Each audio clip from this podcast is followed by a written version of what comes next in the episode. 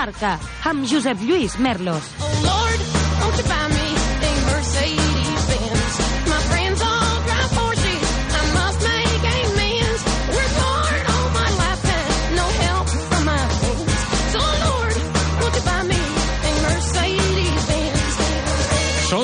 quarts de vuit. Bona tarda, motoretes, i benvinguts a l'última edició del Fórmula Marca d'aquesta temporada 2023. El programa de la ràdio dels esports dedicat a analitzar el món de les dues i les quatre rodes que avui, com sempre, fan possible Aure Ferran a la producció i redacció amb Jordi Vinyals al control tècnic. Fórmula Marca. Ens en anem de vacances després que la Fórmula 1 i MotoGP hagin posat punt final a la seva activitat aquest cap de setmana.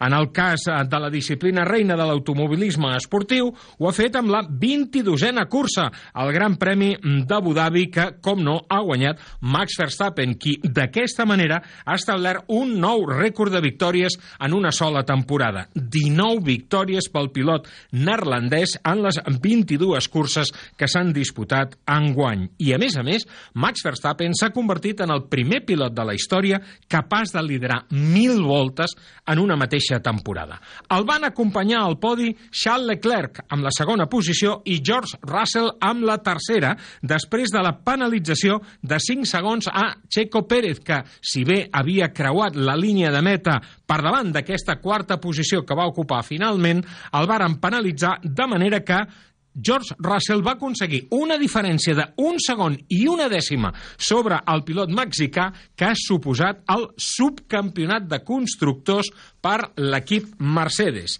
Red Bull, com sabeu, ja es va proclamar campiona del món de marques fa unes quantes curses, però Mercedes ha aconseguit superar Ferrari finalment per 3 punts, 409 a 406, mentre que McLaren ha acabat a la quarta posició i Aston Martin a la cinquena. Pel que fa als espanyols, brillant actuació de Fernando Alonso, setè lloc que li va suposar acabar el Mundial en una extraordinària quarta posició. I Carlos Sainz, amb problemes mecànics, aquesta vegada no va poder acabar el Gran Premi i ha acabat el Campionat Mundial a la setena posició. Fórmula Marca.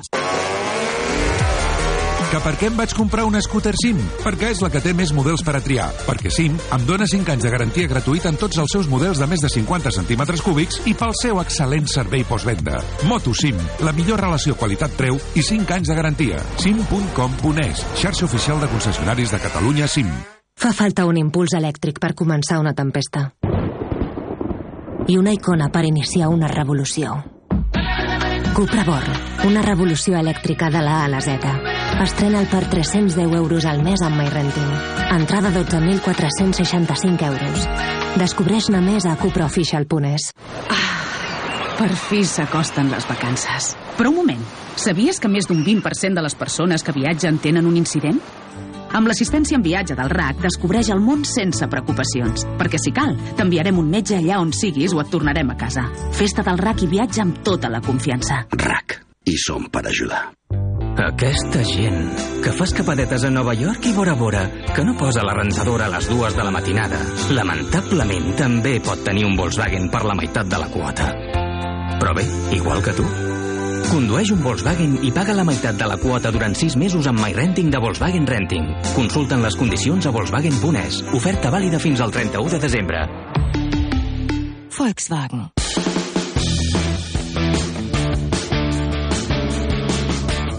De Vox en Vox.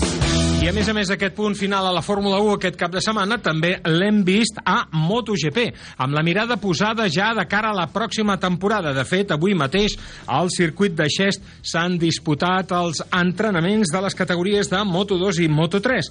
A Moto2 els més ràpids han estat López, Canet i Aldeguer i a Moto3 Olgado, Alonso i Adrián Fernández en aquesta jornada on hem vist moltes cares noves en els diferents equips, canvis de categoria, canvis de formacions, en definitiva, moltes novetats. Però tothom està pendent, evidentment, del test de la jornada de demà consagrat a la categoria reina, a MotoGP. En parlarem tot seguit d'aquest test i del que va donar de si l'última cursa de l'any amb el nostre estimat Germán García. Com sabeu, ell és un dels redactors de motorsport.com especialitzat justament en això, en MotoGP. Germán, què tal? Bona tarda, com estàs? Hola, bona tarda, estupendament, gràcies. I vosaltres com esteu? Doncs encantats de parlar amb tu, eh, contents que s'hagi acabat una temporada, però expectants perquè ja comença l'altra. Abans que res, Germán, com valores el fet que Peco Banyaia, nou campió mundial de MotoGP. Bé, nou no, perquè després de Rossi Márquez és el primer que aconsegueix repetir títol en dues temporades consecutives. Com valores la temporada del pilot de Ducati i, sobretot, la seva contundent victòria, jo diria, a la jornada d'ahir? Bé, el, el Peco Bagnaia ha sigut un, un magnífic eh, defensor del títol aconseguit eh, l'any passat. L'any passat li va costar una mica, va, va tenir un principi de temporada complicat, va saber remuntar i acabar imposant eh, tant la superioritat tècnica de la seva moto com el seu pilotatge, que està absolutament fora de, de, de qualsevol dubte. Aquest any ha sigut molt més regular, és veritat que ha tingut fins a 5 zeros durant la temporada, però tots els diumenges que ha acabat eh, la carrera, la cursa, ha estat sempre en el podi. I clar, amb uns números així, eh, per més que pensem que Jorge Martín és un pilot extraordinari també i ha sigut un rival eh, fantàstic fins a l'última cursa, eh, els números de, de Peco, com deia, són realment eh, abrumadors i per tant penso que un, un campió molt merescut. 15 podis per Peco Banyaia en aquesta temporada 2023. Això vol dir el rècord per un pilot de Ducati, eh, superant els 14 que va obtenir en el seu moment Casey Stoner. La victòria d'ahir de Peco és la 17a per una Ducati aquesta temporada i la 18a, setena d'enguany per la trajectòria esportiva del pilot eh, italià a la categoria reina. Uh, com valores també el final de Jorge Martín? Uh, va perdre els papers, tu creus? No, jo penso que va fer una mica el que tenia que fer. Ell no podia, no podia sortir a guanyar la cursa i prou, tenia que intentar fer una mica de grup i que algun pilot es, es, es posés entre mig d'ell i, i, i el Peco, i bueno, d'alguna manera va, no li va sortir bé eh, la jugada, eh, i bueno, no, no hi ha més que, que dir, vull dir, un pilot que arriba a l'última cursa amb 21 punts de, de desavantatge era molt difícil, no? Es havia, havíem inflat entre tots una mica el globus de que podia ser, etc, però la veritat és que era molt complicat. Eh, I més, eh, penso jo, tenint en compte que un eh, dels pilots és el, el pilot de la fàbrica, amb tot el recolzament i totes les estratègies i tot el, eh, el poder que té Ducati en aquests moments en el campionat del món, i l'altre és un pilot eh, jove d'un equip de satèl·lit, no? que per, per més eh, eh, important que sigui Pramac, no deixa de ser un equip satèl·lit. No? Llavors, bueno, al final s'ha posat una mica la lògica. Eh, crec que, a diferència de, de, del, del campionat que comentaves tu, del Casey Stoner, eh, els títols del, del PECO van acompanyats sense posar en cap dubte, en cap moment, la qualitat com a pilot del Peco, que la té eh, i és irrefutable, uh -huh. van acompanyats de que té la, una maquinària realment impressionant. Clar. El Ducati ara mateix està eh, molt per sobre dels seus rivals i, com no espavilin els rivals, sobretot els japonesos, eh, o sigui, el domini de, de la fàbrica italiana pot ser eh, una mica avorrit, inclús als propers anys. Què ha de canviar Jorge Martín, eh, Germán, per ser campió del món? Bueno, l'any que ve l'únic que té que canviar és una cosa, que és començar una mica abans. No? Ell, ell ara ja sap que té la velocitat, que té el caràcter i, i, i té un equip que, malgrat no ser oficial, té els mitjans i té el, el, les, les peces i la moto, amb la qual té que començar des del primer dia. O sigui, la primera carrera a Qatar, el proper eh, 20 i pico de març, ell ja té que estar allà i, i si pot guanyar el dissabte o el diumenge ja no esperar a veure'ls venir. És l'única forma de ser campió, és eh, el que ha fet el Peco, estar totes les carreres en el podi i, eh, i sí, bueno, si caus, caus. Però mira, el Peco ha caigut cinc vegades, això fa uns anys era impensable que un pilot amb 5 eh, zeros pogués ser campió del món, però clar, si les altres 15 curses estàs en el podi, eh, doncs és molt, tot és molt més planer, no? Uh, gairebé 3 milions d'aficionats han anat enguany als circuits per presenciar els uh, 20 grans premis del campionat mundial, si contem l'assistència a les 3 jornades. I tothom està pendent de demà, perquè demà és el dia que Marc Márquez per fi podrà provar la Ducati de l'equip de Fausto Gresini, que per cert avui han viralitzat una comunicació molt, molt divertida. No? Eh, presentaven un pilot totalment vestit de negre, que se suposa que serà Marc Márquez demà, i el, una imatge molt de còmic on es deia a València o Gotham City, no? Eh, com serà demà aquest test que comença als voltants a les 10 del matí? Tu encara ets a València, pel que escolto de fons. Sí, sí, jo estic en el, en el circuit, ara mateix estic eh, justament i estic en la sala de premsa que, que està buida ja i desmuntada, però sí, encara entra una mica de soroll de les motos de fora. Eh, bueno, doncs aquí eh, hem estat ja aquest, aquest matí, hem estat entre els camions, el Marc eh, ha estat ja en el box de, de, de Gresini, eh, ha estat en, el, en les oficines de Gresini, s'ha reunit ja amb el Gigi de Linya, que el, el, el Marc ha, ha arribat a, sobre les 11 al matí al circuit, i el Gigi ha arribat una mica més tard, una mica abans de les dues, després de les celebracions que va tenir l'equip Ducati ahir la nit. I, i bueno, ja han tingut la primera reunió, el Marc ja es va provar, eh, o sigui, li van prendre les mides per la moto ja fa, ja fa, ja fa dies, eh, concretament, eh, no sé si puc dir-ho, però vamos, eh, ho, ho van fer eh, una tarda a Malàcia, Uh -huh. eh, abans del Gran Premi de, de Sepang, i, i, el, i, i l'únic que avui li han acabat de prendre les mides del mono, que estava tot l'equip d'alpinistes prenent-li mides en el camió, perquè demà sortirà, com eh, eh, molt bé deia la, el, el, la foto aquesta, el muntatge de Gresini, eh, completament de negre, no?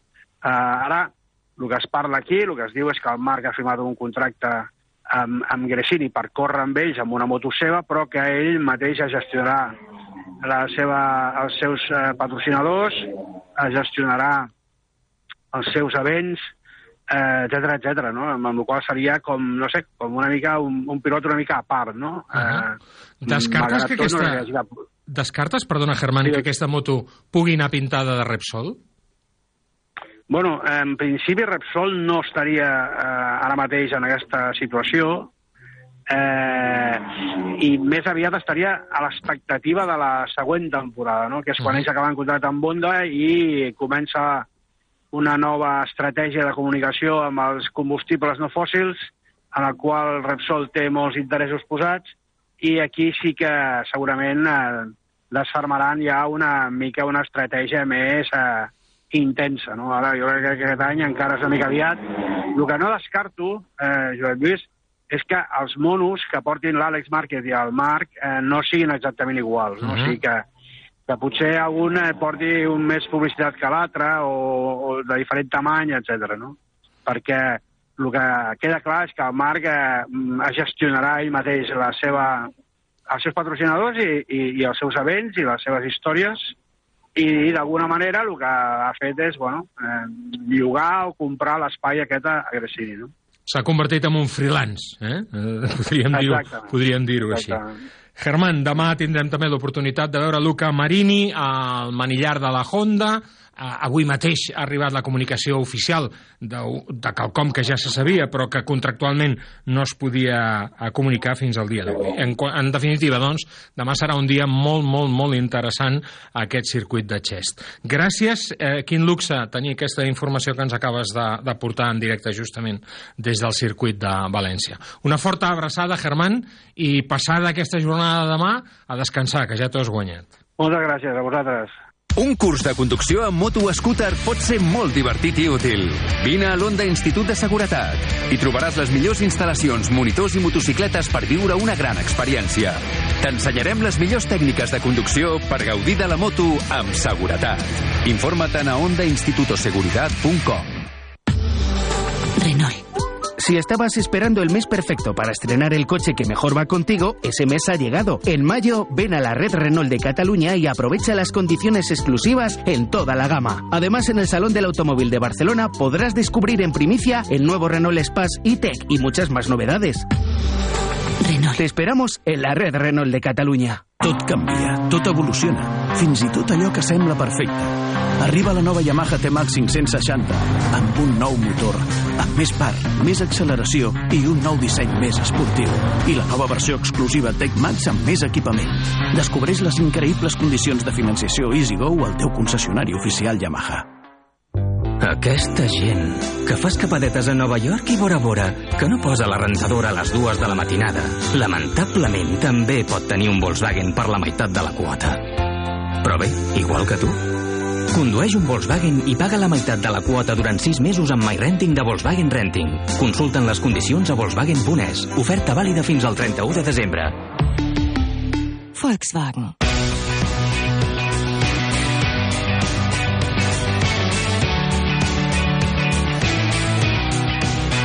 El mercat. Acaba d'obrir a Madrid, al centre de la capital, l'anomenat ID Street, un carrer dedicat a mostrar-nos la gamma de vehicles elèctrics de Volkswagen, els ID i les seves possibilitats.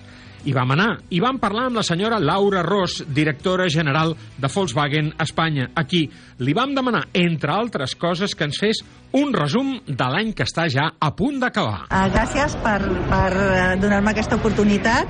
Uh, realment per nosaltres aquest ID Street és uh, l'event que tanca una mica l'any 2023 amb, amb el desplegament de tota la nostra nova gamma elèctrica i en donem la benvinguda en un model clau per nosaltres, l'ID7, que serà un model on volem atacar uh, sobretot el canal empreses, uh, un, un canal on som la marca líder. A nivell de balanç de l'any, eh, creiem que hem tancat un any eh, que ha sigut eh, molt bo si tenim en, en, en compte el context internacional tan complicat en el que ens movem i del que, per suposat, el nostre país doncs, no som aliens. Eh, malgrat tot, eh, el mercat està tenint una evolució positiva, tancarà per sobre de l'any anterior i nosaltres a nivell de marca també eh, estem tancant un any de ventes per sobre de l'any anterior, el qual és una bona notícia. Esperem que l'any que ve seguirà evolucionant en positiu tant el mercat com les nostres ventes. Eh, nosaltres estem particularment orgullosos del resultat de la nostra gamma elèctrica. Eh, la venda d'elèctrics i híbrids endollables s'ha multiplicat per dos aquest any respecte al nostre resultat de l'any passat. Creiem que és una bona notícia que el mercat espanyol en general està començant a rebre els vehicles elèctrics com una alternativa real i creïble, però esperem que s'acceleri encara més l'any que ve i que millorin les ajudes del govern, eh, no tant en quantitat, sinó sobretot en la eh, facilitat d'accés en aquestes ajudes, eh, ja que estem demanant doncs, que el Moves el client el pugui disfrutar des del mateix moment que fa la comanda del vehicle i que no hagi d'esperar tants tràmits administratius que creiem estan eh, ralentitzant la demanda. La consolidació de la gamma ID és eh, potser el, el, el punt més important en el que es troba la marca ara? Sí, la consolidació de la gamma ID és una mica la confirmació d'un full de ruta que vam definir ja l'any 2016, on ens vam marcar, eh, vam ser la primera marca que va signar els acords del protocol de París i ens vam comprometre a ser una um, empresa 100% sostenible a l'any 2050, ser 100% CO2 neutral. Aquesta fulla de ruta s'ha materi materialitzat amb inversions molt significatives. A nivell del grup Volkswagen eh, invertirem 18.000 milions d'euros en aquesta transició fins a la mobilitat elèctrica i la digitalització eh, i ho estem demostrant amb el desplegament de tots aquests nous models que vam començar l'any 2020 amb l'ID3, el primer cotxe CO2 neutral, que després eh, va venir acompanyat de l'ID4 i l'ID4 GTX, un model que ja és el número 3 en ventes a Europa. Eh, després es va ampliar amb l'ID5 i eh, ara presentem a l'ID7, no? la nostra berlina. També hem aprofitat avui, el dia d'avui era especialment important per nosaltres perquè hem portat a Espanya per primera vegada el concept car ID to All, eh, que es va presentar a Alemanya i per primera vegada trepitja Espanya, ja que és un model que es fabricarà a Espanya, és el nostre primer elèctric made in Spain i nosaltres n'estem especialment orgullosos perquè, com eh, coneixes bé, doncs, tenim una aposta molt important a l'electrificació d'Espanya, estem invertint eh, com a grup Volkswagen i amb SEAT eh, dintre del projecte de uh, Future Fast Forward eh, 10.000 milions eh, d'euros, dels quals 7.000 del grup Volkswagen i 3.000 dels proveïdors que ens acompanyen. El 75% dels proveïdors són, a més, proveïdors espanyols i ja s'ha començat a fabricar la gigafactoria Sagunto, no?, amb 3.000 milions d'inversió i 3.000 eh, eh, postos de, de, de treball, més, i tot això contribuir a la transformació de, de, de la infraestructura eh, que tenim a nivell d'automoció a Espanya doncs per nosaltres és un orgull i l'ID eh, to All és el model el concept car que anticipa aquest cotxe que vindrà en l'any 2025. Eh, Parlant de, de, de concepts, quan, quan van presentar el nou GTI a Alemanya, o la nova visió del GTI, perquè és un, és un cotxe elèctric, um, aquest cotxe uh, s'ha dissenyat a partir de la voluntat dels clients, no? de les propostes dels clients. Mm, D'alguna manera és la democratització també de la fabricació de l'automòbil, no? Sí, absolutament. El que ens demanen els nostres clients, i jo crec que tots els que sentim la marca Volkswagen tenim el GTI com, com una icona que no volem perdre en aquesta transformació cap a la mobilitat elèctrica. El, uh, L'estudi de disseny que es va presentar en l'últim Saló de Múnich és una demostració que va ser molt ben acollida. Evidentment, no és un gran turisme d'injecció, però creiem que les sigles GTI ja van més enllà de lo que significava cada una de les lletres. Eh, ja representa quasi un estil de vida, un estil de disseny, de, de- un estil de conducció eh, i que volem donar-li continuïtat dintre d'aquesta gamma i dintre d'aquesta mm, gamma d'urbans compactes eh, que eh, des del nostre punt de vista serà el model definitiu per donar accés a la mobilitat elèctrica al gran públic, ja que serà el primer elèctric que tindrem eh, per sota dels 25.000 euros. Eh, I amb 450 quilòmetres d'autonomia creiem que aquest serà l'estrella en, en volum de ventes que ens permetirà accedir a una part molt més important del mercat. Um, el, la finalització del dièsel està a tocar. Semblava que no arribaria mai, això semblava una fita molt llunyana, però, però ja hi som. No? Uh, de fet, ja és una cosa absolutament testimonial. Nosaltres seguim tenint, tenint clients que ens demanen el dièsel. Ja és veritat que en els cotxes urbans o, o, els que diem compactes eh, doncs, eh, està tendint a, a desaparèixer. El client que ens demana el dièsel és eminentment client d'empresa i client eh, de, de vehicles sub mitjà i gran, eh, que mira sobretot l'eficiència en el consum. El grup ha anunciat més inversions per la planta de Navarra, l'adjudicació de dos models nous. Abans has parlat d'estabilitat, quan has parlat de, de, de la consolidació de la, de la gamma ID. Una notícia com aquesta ha de donar una gran estabilitat a Volkswagen Espanya, però entenc que sobretot als treballadors, que, sí. que estaven una mica neguitosos davant del futur de la, de la factoria. No? Això, és un, això és una magnífica notícia que Absolutament. tranquil·litza molt. Per nosaltres aquesta era, ha sigut una de les, de les grans notícies del grup en quant a aquesta estratègia de- d'electrificació i aquest ambiciós plan d'inversió. Eh, per nosaltres era molt important no? consolidar la història d'èxit del grup en, en, el nostre, eh, en el nostre país, eh, tant a Navarra, l'Andaven com a Martorell. Eh, a més, doncs, ara a Sagunto tindrem una presència industrial també molt significativa eh, i això doncs, és una demostració de que com a país eh, doncs, eh, els nostres treballadors, eh, perquè això també és un èxit conjunt de, de, de, de tots els treballadors que cada dia doncs, fan de que aquestes factories a Espanya siguin factories referents eh, dintre del sector, dintre de- d'Espanya, però sobretot també referents dintre de totes les factories del grup Volkswagen al món. I d'això ens podem sentir molt orgullosos. Uh, abans vostè ha parlat de les declaracions d'Oliver Blume sobre la importància, la transcendència del disseny, sí. que semblava una cosa que havíem aparcat quan parlàvem de- d'electromobilitat. Ara els cotxes elèctrics ja són macos, la qual cosa és una, un pas endavant. Però al darrer Saló de Tòquio, per exemple, hem vist que la cursa eh, cap a l'electromobilitat passa sobretot per la cursa cap a la tecnologia. Um, què passarà més al final?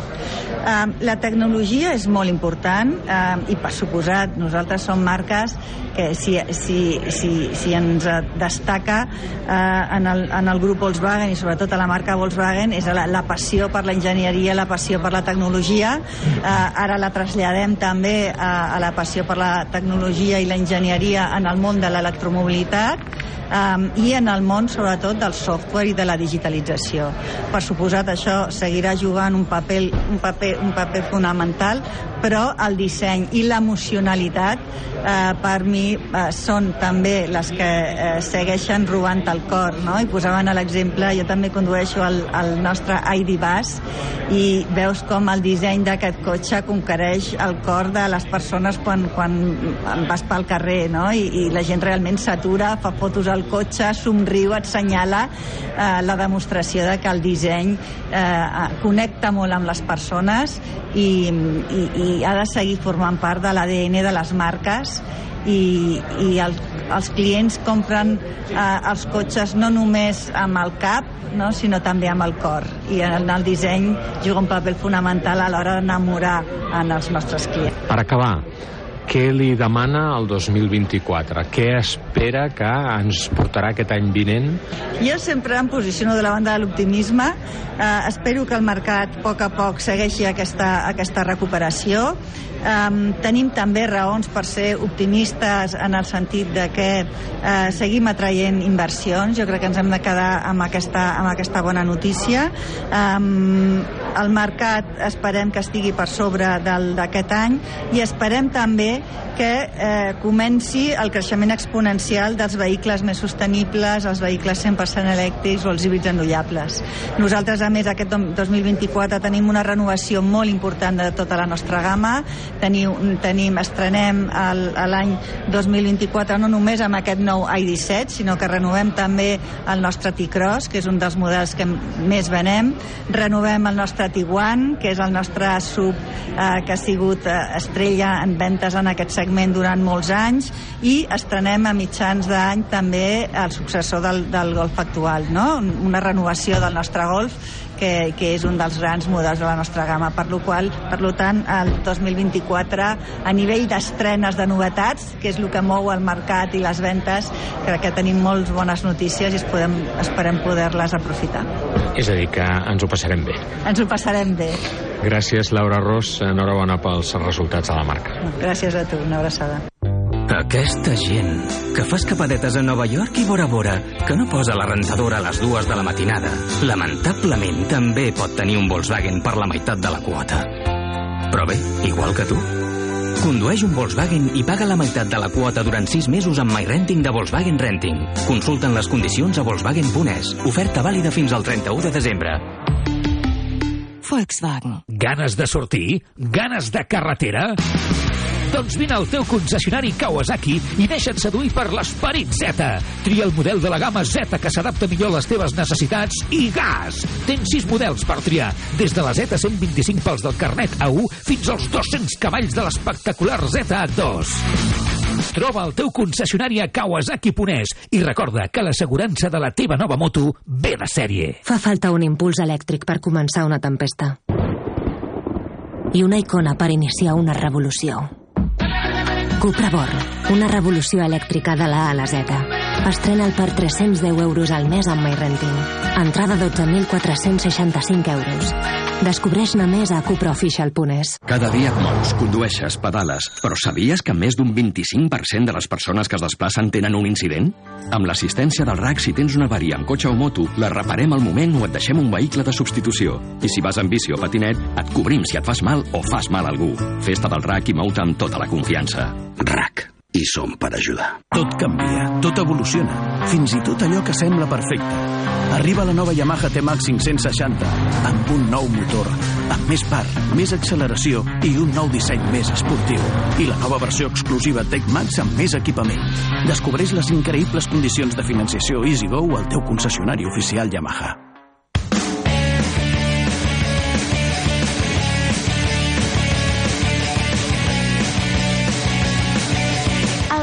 El comptavoltes. Al Fórmula Marca ja portem unes quantes edicions repassant les diferents novetats que van veure en el mercat de les dues rodes al Saló EICMA de Milà, la fira més important d'Europa dedicada a exposar els nous models per la temporada vinent. I entre aquests models destacaríem la gamma Yamaha 2024, una gamma que continua sent coherent a l'anomenada experiència Kando, que en el seu moment va crear el fundador de la marca dels diapasons creuats l'any 1955. Però què és exactament això de l'experiència Kando? Ens ho explica tot seguit l'Adam Pastor, responsable de comunicació de Yamaha Espanya. Anna Pastor, bona tarda, gràcies per acompanyar-nos. Hola, bona tarda, Josep Lluís. Què és això del kando? És tota una filosofia, no? Sí, bueno, el kando és una, una paraula japonesa que, que, que utilitza pues, Yamaha com a, com a filosofia de- d'empresa, no? I, I es tracta de d'oferir una experiència especial i, i diguéssim, que, que el client recordi en cada, en cada acció que fa l'empresa, ja sigui interna com, com, com externa, no? Entenc que és una experiència que s'enfoca clarament a les emocions. Sí, sí, sí, exacte. El, quan, quan ho estem doncs, parlant de, de productes, que és la, potser la manera més fàcil d'entendre, doncs és, és, és això, és oferir productes que a part de solucionar les necessitats que té el client, com pot ser moure's d'un punt A a un punt B, doncs li ofereixi unes emocions eh, especials i, i, i diferencials de les dels productes de la competència. I això és justament el que desprenen les novetats que hem tingut oportunitat de veure a Milà. La nova versió de la MT-09, la MT-09 SP Hyper Naked, també la XS, XSR 900 GP o les diferents versions dels models de la Yamaha Teneré, la moto més legendària de la història dels raids africans. Comencem precisament, Adam, si et sembla bé, per parlar d'una moto que ve del costat fosc del Japó. Així és com, en el seu moment, veu presentar la filosofia que també envolta la MT-09. D'aleshores ençà han passat ja uns quants anys d'aquella primera MT-09, però aquells plantejaments continuen sent perfectament vàlids enguany. Sí, sí, exacte. Doncs eh, aquest any, aquest any que vindrà 2024 farà 10 anys del llançament de la MT-09, que va ser l'any 2014, tot i que el model va arribar al 2015 al mercat.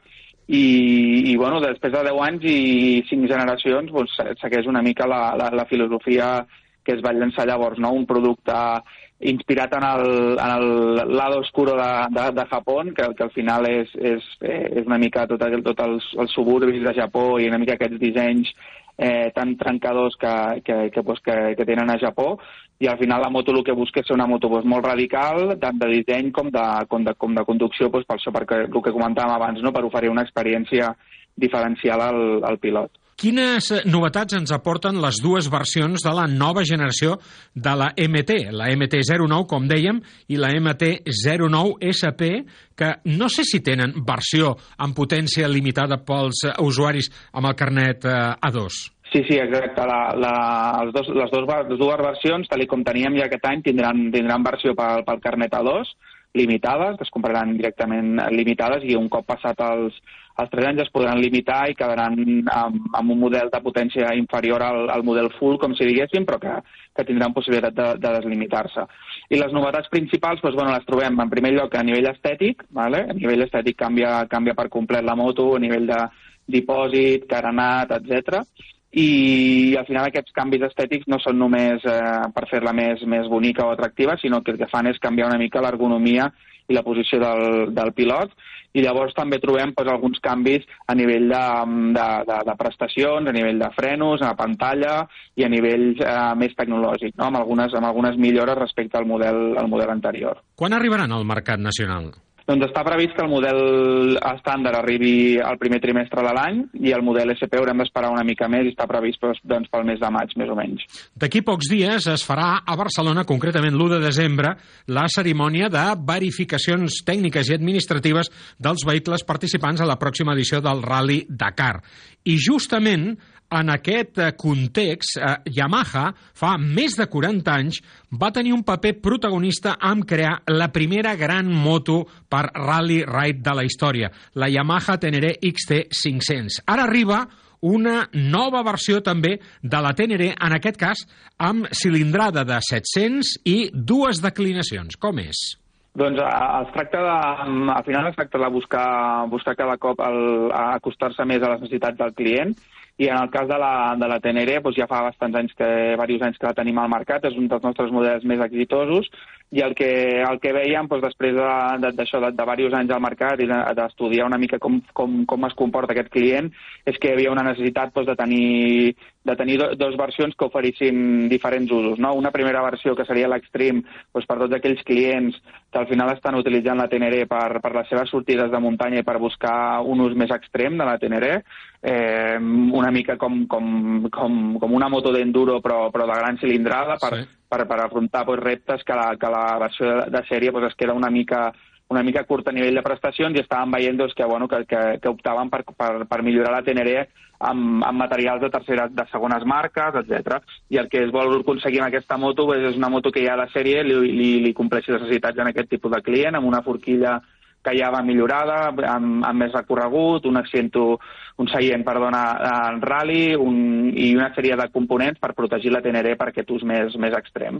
I l'altra versió seria um, una versió més enfocada a aquell client que busca fer més quilòmetres amb la Teneré i també tocar alguna de pista, però no un ús tan, tan extrem, sinó un ús més de, de, d'una moto viatgera, com si diguéssim, i sobretot enfocada a aquells clients de, de, de talla més petita que, que trobaven amb la Teneré pues, una moto que era molt, una mica massa alta per, per les seves mides i al final optaven per, pues, per, per, per baixar-se-la aquesta versió ja vindrà de, de sèrie amb, un, amb una suspensió 20 mil·límetres més, més, més curta el que, el que farà més fàcil doncs, l'accés a aquesta gent de talla més petita. I si aquestes motos eh, tenen una herència històrica, una altra moto que va cridar molt l'atenció a Milà i que ens encanta per la seva decoració, perquè ens aboca a la competició dels anys eh, anteriors, és la nova XSR 900 GP.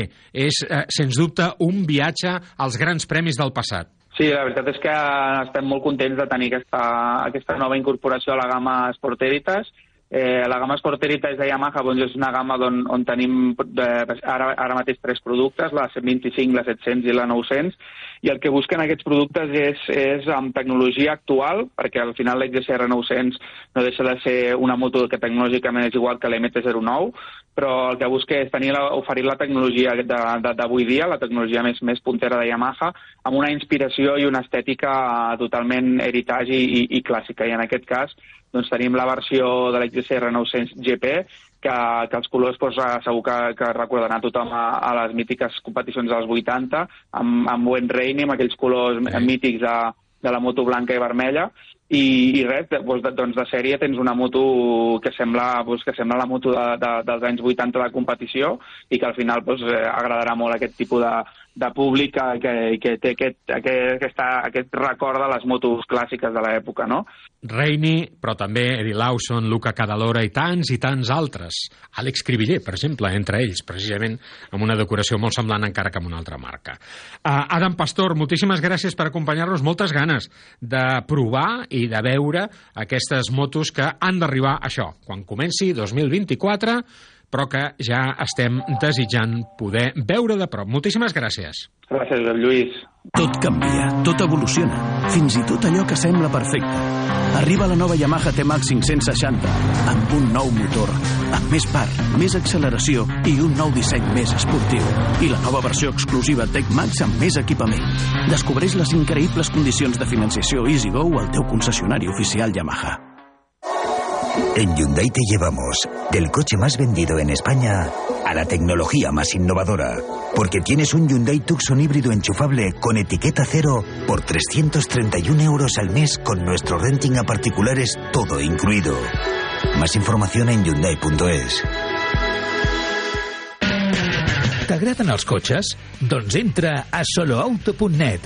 Les novetats del mercat, les millors ofertes, el món de la competició, les últimes tecnologies, les opinions més independents i els millors analistes del món de les quatre rodes a www.soloauto.net. Si vols saber-ho tot sobre el món de l'automòbil i la mobilitat, el teu web és soloauto.net. Que per què em vaig comprar una scooter SIM? Perquè és la que té més models per a triar. Perquè SIM em dona 5 anys de garantia gratuïta en tots els seus models de més de 50 centímetres cúbics i pel seu excel·lent servei postvenda. Moto SIM, la millor relació qualitat-preu i 5 anys de garantia. sim.com.es, xarxa oficial de concessionaris de Catalunya SIM.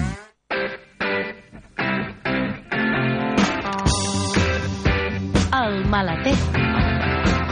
Al Fórmula Marca, com sabeu, ens agrada estar pendents de l'evolució del mercat de l'automòbil a Espanya i, sobretot, parem molta atenció a l'evolució de les vendes pel que fa referència als vehicles més sostenibles. I en aquest sentit, aquest 2023 ha tingut un protagonista destacat al mercat espanyol. Es tracta del grup Stellantis, un grup que formen les marques Abarth, Alfa Romeo, Citroën, DS Automòbils, Fiat, Jeep, Opel i, evidentment, Peugeot. Volem parlar d'aquests resultats que ha obtingut el grup Estelantis i per això avui hem convidat a la directora de comunicació d'Estelantis Espanya, la senyora Concha Caja. Concha, ¿qué tal? Buenas tardes, gracias por acompañarnos. Buena tarde, ¿qué tal? Pues encantados de hablar contigo y sobre todo eh, con el motivo que nos ocupa, que es este éxito tan brutal que estáis teniendo en Estelantis, especialmente en lo que hace referencia al mercado electrificado, que aún no llega a los niveles que a todos nos gustaría, pero que en vuestro caso ya constituye un éxito absoluto. Bueno, pues sí, este año en el acumulado de los 10 primeros meses, pues somos los líderes. Tenemos una cuota de más del 20% eh, del mercado de los 100% eléctricos y de los híbridos enchufables. Así que muy bien, cosas que van, van, van creciendo poquito a poco, sí. Esta es la gran novedad en este sentido, pero hay algo que se mantiene en el tiempo y es el éxito de Stellantis en el mercado de vehículos comerciales, donde históricamente vuestras marcas han marcado la pauta. Esto sigue siendo así. Esto sigue siendo así hasta tal punto de que más de un tercio de los vehículos comerciales matriculados en España son Stellantis. El primero del podio es un Citroën Berlingo y va seguido de su compañero el Peugeot Richter. Así que, y los dos fabricados además en la fábrica de, de Vigo. Y estos éxitos no solo se producen en España, sino que también son constantes en el resto de Europa. Sí, sí, sí, sí. En Europa hemos considerado nuestra segunda posición en el ranking de ventas totales del mercado europeo, con una cuota que casi alcanza el 19%, y somos líderes también en el vehículo de comerciales, con una cuota de mercado de más del 30%.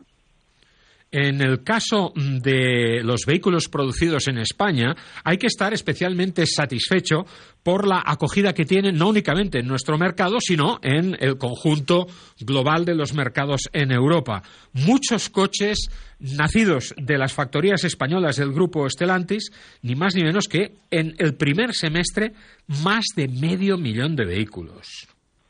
Sí, en nuestros tres centros, Madrid, Vigo y Zaragoza, en lo que va de, o sea, en el primer semestre, más de medio, o sea, eh, casi medio millón de vehículos en el primer semestre, y eso supone un 39 o así por ciento de lo producido en toda España.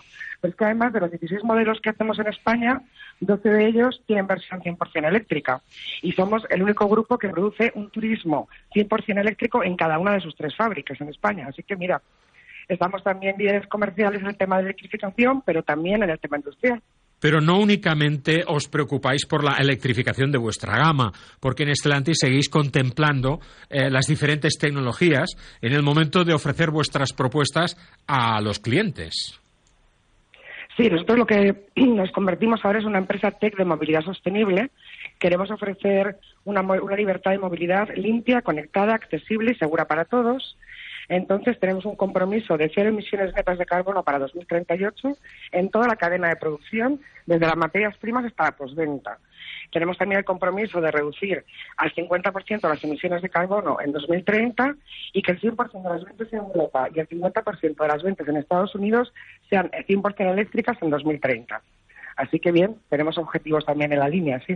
Eh, bueno, pero una marca de coches ahora ahora que la movilidad está en continua transformación, ya no es solo un fabricante de automóviles. Eh, el grupo Stellantis, por ejemplo, ¿qué visión tiene de la movilidad? Es, no es únicamente inundar el mercado de coches, ¿verdad?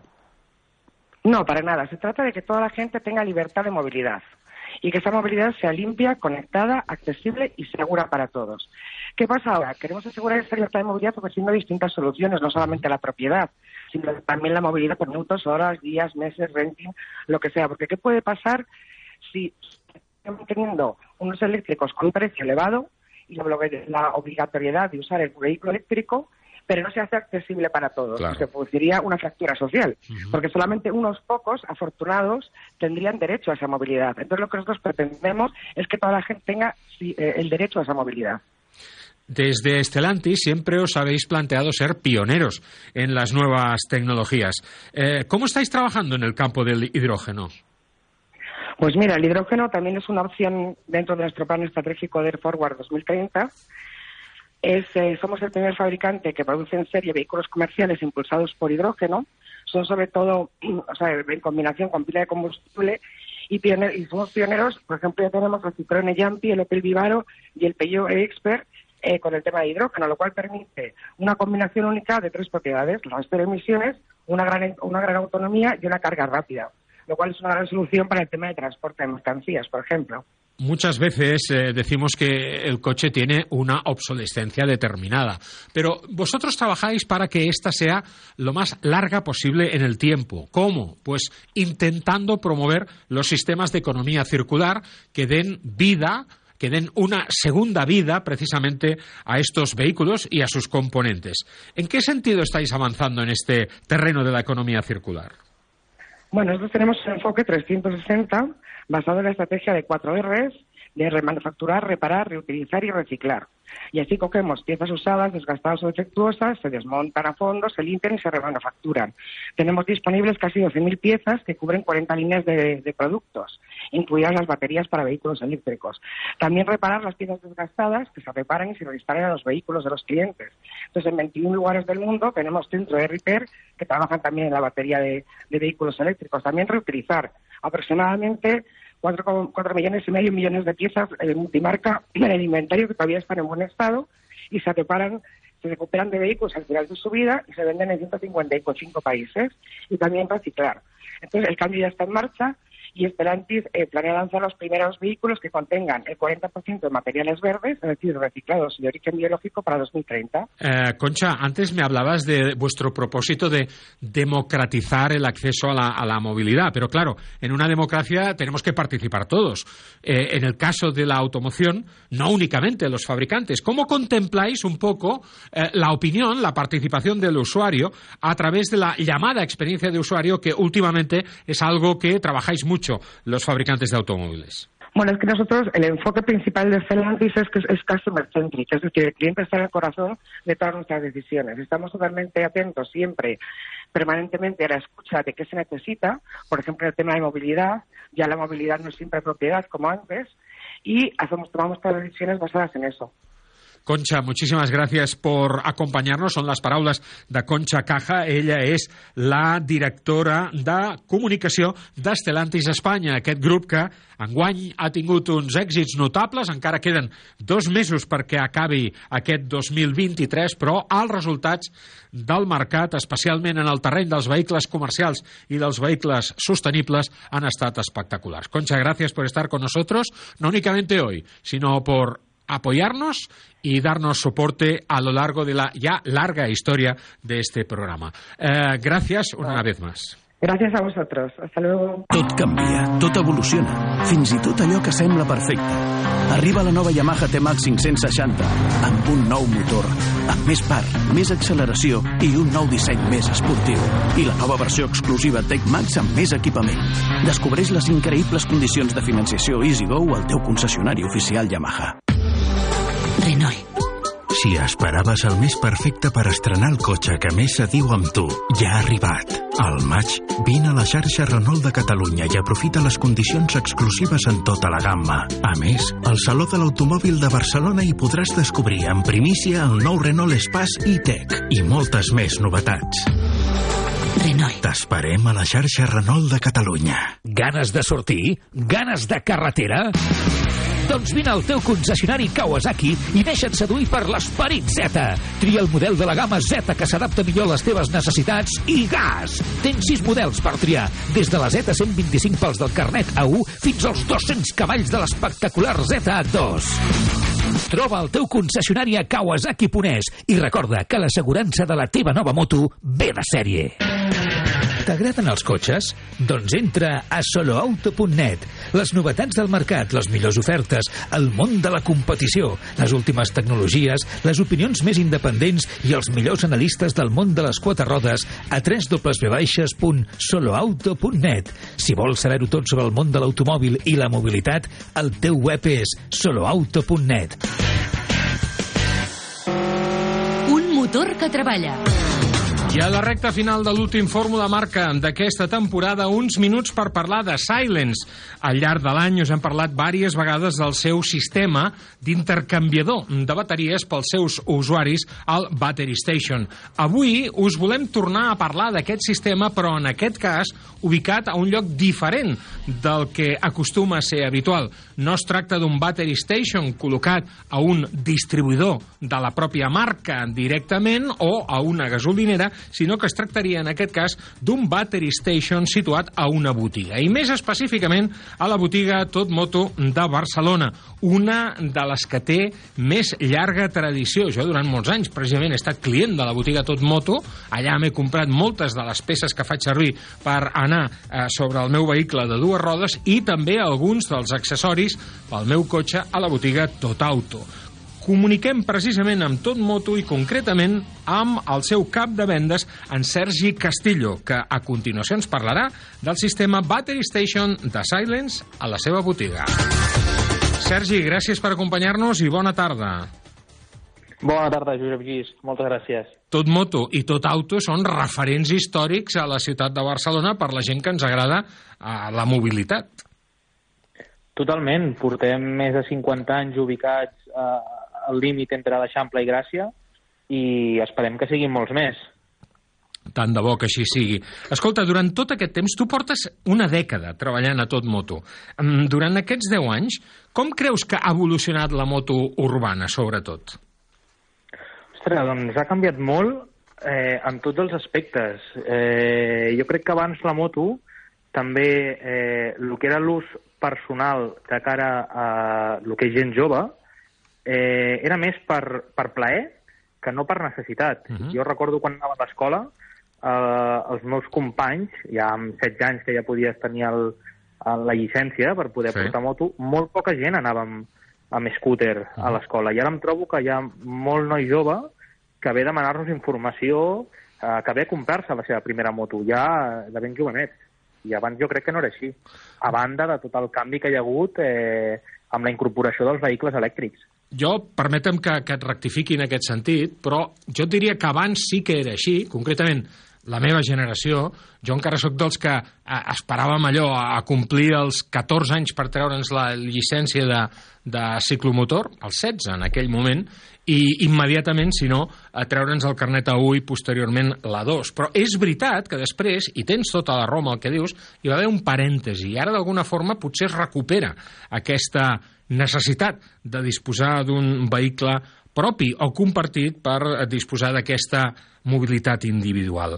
En el cas de Tot Moto, mm, sou una botiga multimarca i entre les diferents marques que teniu és eh, Silence, precisament, qui marca la pauta d'aquesta electromobilitat. Com us està funcionant aquest acord amb Silence?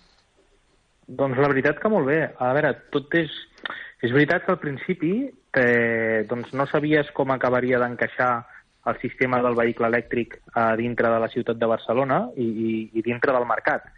Però des de fa dos anys cap endavant, eh, que Silence va començar a fer el boom, hem notat molta demanda de vehicle elèctric, molta informació, i llavors treballem que sí que té, que té el seu encaix dintre de Barcelona.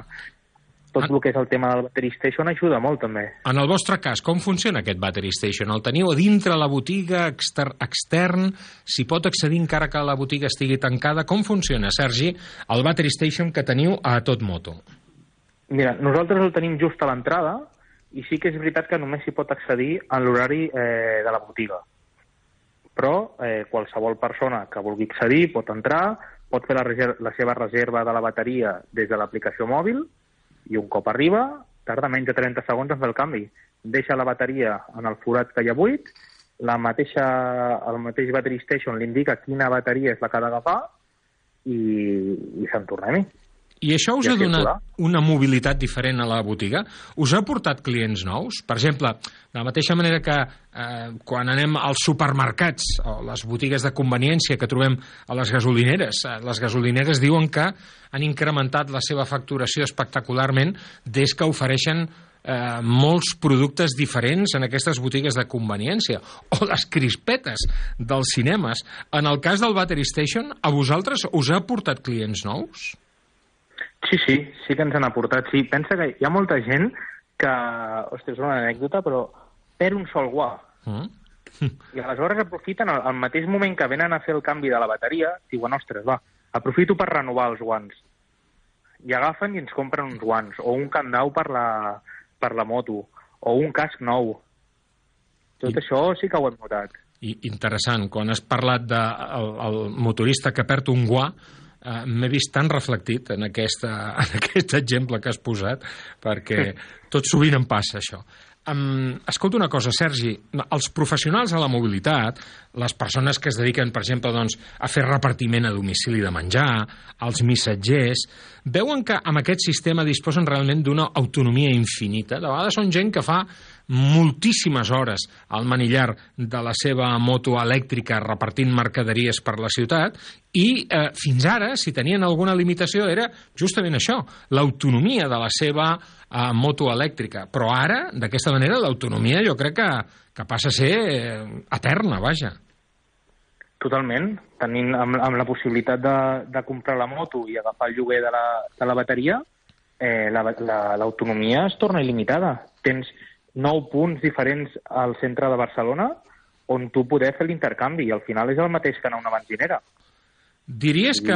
Inclús tardes menys. Sí, sí. Diries que aquest sistema, d'alguna forma, Sergi, democratitza l'accés a l'electromobilitat? És a dir, que ja no depenem de si disposem o no disposem d'un carregador a prop, de si vivim en una casa amb possibilitats d'instal·lar una connexió elèctrica al garatge, perquè en el cas de la Silence podem treure la bateria i, i carregar-la al nostre domicili, però més fàcil que això, impossible. Sí, sí, tens tota la raó, vull dir, més fàcil que això ja no tens res. És que és el mateix concepte que, que anar a una benzinera. Jo a vegades amb els clients em diuen, ostres, però hauré d'estar pendent de, del nivell de càrrega de la bateria. Dic, home, i amb la benzina igual, o és que no mires eh, el nivell de, de benzina que tens a la moto? És exactament el mateix, és exactament el mateix. També et diré que hi ha molta gent que li expliques i li ensenyes i, ostres, tenen, tenen certs dubtes, perquè és com que no ho acaben de veure, diuen, ostres, això que m'estàs explicant és real? És com que no s'ho creuen. L'altre dia em va passar amb un client i just en aquell moment va venir un, un, un altre usuari i va fer l'intercanvi de, de la bateria davant d'ell i va dir, Ostres, doncs sí, Sergi, tens tota la raó. Són 30 segons. Està clar. Tu creus que això modificarà la manera que tenim d'entendre la mobilitat de cara al futur? Sí, jo crec que sí. Jo crec que sí, perquè al final pues, és, és el que dèiem, no? Estàs eh, alliberant el client de la necessitat d'estar de, pendent de, ostres, eh, no tindré autonomia, no arribaré aquí, no arribaré allà. Amb això ho tens tot solucionat. De la mateixa manera que molts concessionaris es veuen amb l'obligació de tenir un taller per donar un servei postvenda, tu creus que en el futur les botigues de motos es veuran d'alguna manera obligades a tenir un sistema battery station com el de Silence que vosaltres teniu a tot moto? Home, jo no sé si, si sentiran obligats, però jo des del, nosaltres des del primer moment vam veure claríssim que això nosaltres ho havíem de tenir a la botiga. Vull dir, a part de sent uns referents com som eh, i Silent sent una marca eh, nacional que també és un referent dintre del, del món elèctric, eh, nosaltres no hem dut en cap moment en què això ho havíem de tenir. És eh, la impressió, la, les declaracions de Sergi Castillo al voltant del sistema Battery Station que Silence ha col·locat a la botiga Tot Moto, on ell porta treballant com a cap de vendes des de fa pràcticament una dècada. Sergi, moltíssimes gràcies per acompanyar-nos i bona tarda. Igualment, moltíssimes gràcies, Josep Lluís. Fa falta un impuls elèctric per començar una tempesta. I una icona per iniciar una revolució. Cupra Born, una revolució elèctrica de la A a la Z. Estrena'l per 310 euros al mes amb MyRenting. Entrada 12.465 euros. Descobreix-ne més a cupraofficial.es. Que per què em vaig comprar una scooter SIM? Perquè és la que té més models per a triar. Perquè SIM em dona 5 anys de garantia gratuïta en tots els seus models de més de 50 centímetres cúbics i pel seu excel·lent servei postvenda. Moto SIM, la millor relació qualitat-preu i 5 anys de garantia. sim.com.es, xarxa oficial de concessionaris de Catalunya SIM. A Hyundai et portem del cotxe més venut a Espanya a la tecnologia més innovadora perquè tens un Hyundai Tucson híbrid endollable amb etiqueta zero per 331 euros al mes amb el nostre renting a particulars tot inclòs. Més informació a Hyundai.es. Sabies que més d'un 25% de les persones que es desplacen tenen un incident? I més d'un 20% mentre viatja? Per no parlar dels incidents a la llar. Amb el RAC tindràs assistència 24 hores a casa, de viatge, fent esport i amb cotxe, moto, bici o patinet. Festa del RAC i viu amb tota la confiança des de només 41 euros a l'any. RAC. I som per ajudar. Un curs de conducció amb moto scooter pot ser molt divertit i útil. Vine a l'Onda Institut de Seguretat. Hi trobaràs les millors instal·lacions, monitors i motocicletes per viure una gran experiència. T'ensenyarem les millors tècniques de conducció per gaudir de la moto amb seguretat. Informa't a ondainstitutoseguridad.com I fins aquí el programa d'avui, l'edició 858 de Fórmula Barca. Fins aquí la vintena temporada del nostre programa. A tots, moltes gràcies per haver-nos acompanyat. Ara arriba el temps del descans. Tornarem passat festes. Gràcies per acompanyar-nos. Adéu-siau.